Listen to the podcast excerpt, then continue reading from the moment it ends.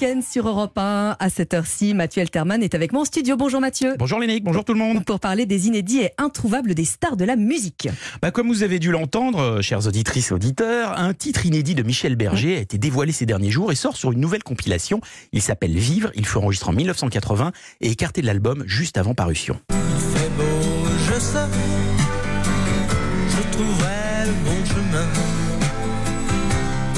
Alors il y a plusieurs cas de figure hein, qui font la rareté d'une chanson et nous allons les examiner ce matin. L'exemple classique, le titre enregistré mais que l'artiste rejette au moment de le sortir, c'est le cas du Michel Berger, mais aussi de cette chanson de Jacques Brel créée lors des sessions de son dernier album en 1977, mais publiée seulement en 2003. Écoutez, ça s'appelle L'amour est mort. L'amour est mort,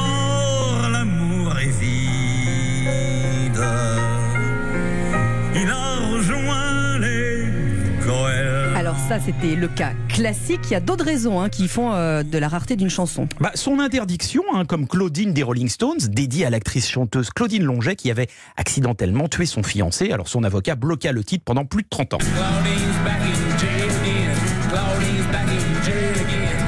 Et il y a également la mort de l'interprète comme Yves Montand qui devait faire sa rentrée au Zénith en 1992 avec cette reprise d'un morceau de Pierre Barou, auteur de La bicyclette, et chanté par ce dernier dans le film Il y a des jours et des lunes de Claude Lelouch. Des années après la mort de Montand, la maquette sera retrouvée. Quelle beauté Il y a ceux qui rêvent les yeux ouverts et ceux qui vivent les yeux fermés. C'est beau. Alors il y a aussi, j'imagine, des, des sorties posthumes, beaucoup. Oui, pas toujours les meilleurs, hein, tel ce très étrange Bordeaux rosé de Claude François, dernière chanson enregistrée par l'artiste. Et qui n'aurait peut-être pas dû mélanger le vin et le reggae. Enfin, il y a des chansons posthumes de Michael Jackson dont on a appris plus tard qu'elles n'étaient pas du tout chantées par lui, et évidemment les remixes d'après les maquettes laissées inachevées. Comme les Queen ou comme les Beatles. Oui, Queen euh, trouve de très bonnes mélodies chantées par Freddie Mercury. Hop, il crée autour un remix qui cartonne.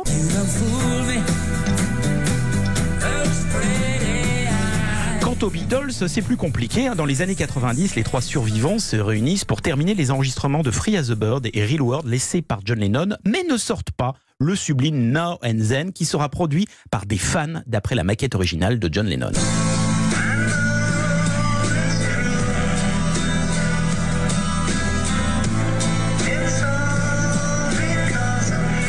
Enfin, un cas unique à ma connaissance. En 1968, Michel Polnareff publie un 45 tours 4 titres sur lequel figure notamment J'ai tant de chagrin Marie, mais aussi la chanson L'affreux Jojo que voici. Ah, je voudrais être grand et méchant, mais les gens me bousculent.